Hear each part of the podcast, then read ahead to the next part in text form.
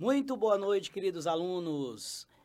Aqui quem fala é o professor Tárcio Adriano, professor de biologia, e venho hoje aqui tratar com vocês de um tema muito legal para vocês que estão se preparando para o vestibular, para o Enem. Então, gente, seguinte, não existe tema mais polêmico dentro da biologia do que a origem da vida.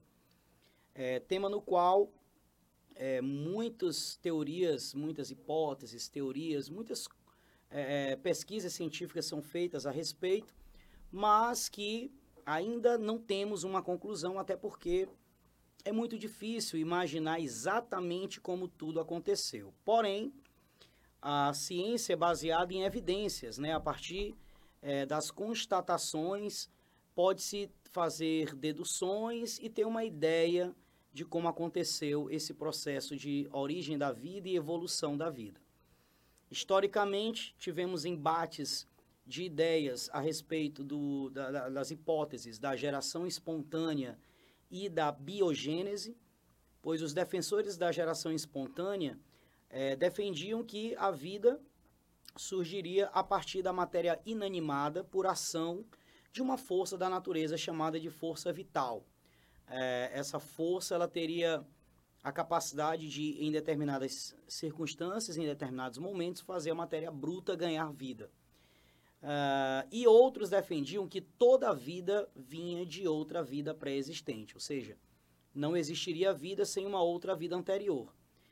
Durante muito tempo, ou, houveram embates, inclusive, o interessante foi que nasceram as, os experimentos científicos dentro da metodologia científica que, inclusive, é adotada até hoje, utilizando grupos é, experimentais e grupos controles para que, tenha para que se tenha confiabilidade nos resultados dos experimentos e que através de vários experimentos e várias conclusões e análises chegou-se à conclusão que não existia força vital. Inclusive Louis Pasteur foi o grande finalizador desse embate com seu experimento do balão pescoço de cisne. Mas não podemos esquecer também de Francisco Red com os frascos com pedaços de carne, uso de gases para vedar um dos frascos, o padre Lázaro Spallanzani e o próprio Needham, grande defensor da geração espontânea.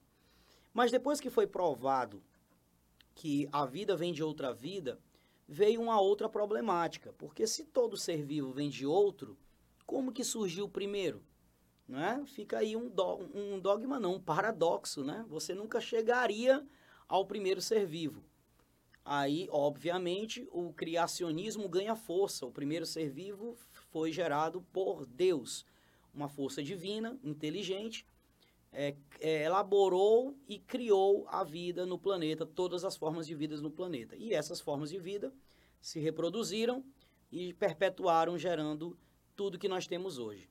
Então, o criacionismo é um, uma explicação, é, digamos assim, até confortável, porque quando você entende que um Deus é, com poderes infinitos cria a vida, beleza, você não vai atrás mais de nada, você não precisa mais saber de nada, Deus criou e acabou. Mas a ciência, ela é, ela é baseada em aquilo que pode ser constatado, provado, testado, e, se for possível, refutado, reformulado.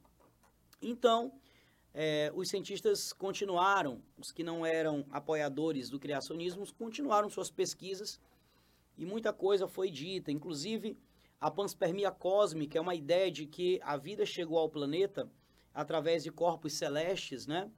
Meteoros, meteoritos que bombardeavam o planeta na, na época primitiva. Em algum momento trouxeram formas de vida que conseguiram sobreviver no planeta. Habitaram os mares e, se, e seriam as bactérias mais antigas do planeta. E a partir delas, outras formas de vida foram evoluindo. É uma ideia que inicialmente, uma teoria que inicialmente foi extremamente ridicularizada, porque você não estava explicando a origem da vida, você estava dizendo que a vida veio de um, algum lugar do espaço através de meteoro que não se sabe de onde é. Mas aí depois começaram a afirmar que esses meteoros trouxeram substâncias químicas que foram fundamentais para a formação da primeira célula, do primeiro ser vivo no planeta. E ao longo do tempo surgiram até ideias de que forças, é, de que seres extraterrestres, alienígenas, formas inteligentes implantaram vida propositalmente no planeta e estão acompanhando até então, né? ah, para alguns parece muito ridículo, mas para outros, apoiar a ideia de que vida inteligente extraterrestre implantou vida aqui tem sua, suas evidências, como as pirâmides, como é, o desenvolvimento cultural inicial, uh, vários monumentos no mundo que são muito antigos e que o homem não teria por si só tecnologia de ter gerado sozinho. Teria que ter havido. Inclusive, nos, nos monumentos maias existem é, gravuras de naves, né, dos maias em contato com naves, os maias desenhados de uma forma e, e em contato com seres diferentes deles, né? Então, para muitos cientistas, isso são evidências fortes dessa ideia da panspermia cósmica, da influência do universo, vida que chegou e semeou na Terra e proliferou gerando essa biodiversidade.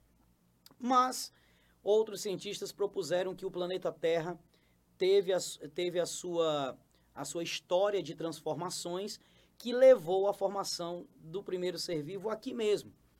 É, a ideia dos químicos Oparin, Huxley, Haldane, Urey, né? Na verdade. Então, nós tivemos, inclusive, os experimentos de Stanley Miller levaram a conclusões que seria possível que a, o planeta Terra primitivo, bombardeado de explosões vulcânicas, tivesse gases que pudessem sofrer transformações químicas com o tempo. E essas transformações levariam à formação de compostos orgânicos e esses compostos orgânicos, em um momento final, levaria à formação de uma célula. Antes de chegar até o nível de uma célula, seriam formados coacervados, que eram aglomerados proteicos, que se juntaram posteriormente com lipídios e acabaram gerando uma membrana plasmática envolta, então, de um material interno que ficaria protegido do ambiente externo. Lá, teríamos material genético, que seria inicialmente de RNA, e proteínas que estariam sendo fabricadas constantemente. O metabolismo começava a ser formado, produção de energia, consumo é, e, e produção de moléculas, e assim essa célula, essa estrutura seria capaz de se multiplicar, de se dividir e se multiplicar, iniciando aí a vida. Muito provavelmente um ser vivo parecido com uma bactéria atual, muito primitivo, material genético simples disperso no citoplasma, e apenas organelas ribossomais, apenas ribossomos para a síntese proteica. Bom, mas é, existe um impasse, para finalizar aqui a nossa aula, sobre como essa bactéria ela se, ela se nutria, como é que era o metabolismo dessa primeira bactéria. E aí existem duas hipóteses. A hipótese clássica, a teoria clássica, melhor, baseada em Oparin Haldane, nos coacervados, que afirma que o primeiro ser vivo habitou um planeta sem oxigênio, era, portanto, anaeróbio, muito simples, e que faria fermentação, como muitas bactérias fazem até hoje. E uma outra corrente afirma que as, os primeiros seres teriam que ser capazes de fabricar o próprio alimento, já que não haveria esse alimento disponível no ambiente. Porém, não por fotossíntese, porque fotossíntese é um processo muito complexo, mas por quimiossíntese, processo que é observado em bactérias e árqueas atuais e que o ser vivo é capaz de produzir o seu próprio alimento na ausência de luz, na escuridão total, ele é capaz de fabricar seu carboidrato. Então, pessoal, essa é, é, a nossa explanação sobre a origem da vida e atualmente, se você for questionado em uma questão de vestibular sobre hipótese autotrófica ou heterotrófica, lembre-se, sob a teoria clássica de Oparin Haldane coacervados, nós temos a hipótese heterotrófica uh, fundamentada na fermentação. E a teoria atual, baseada nas evidências modernas, acredita que os primeiros seres vivos faziam quimiossíntese e eram, portanto, autotróficos. Valeu, grande abraço a todos e até a próxima. Tchau!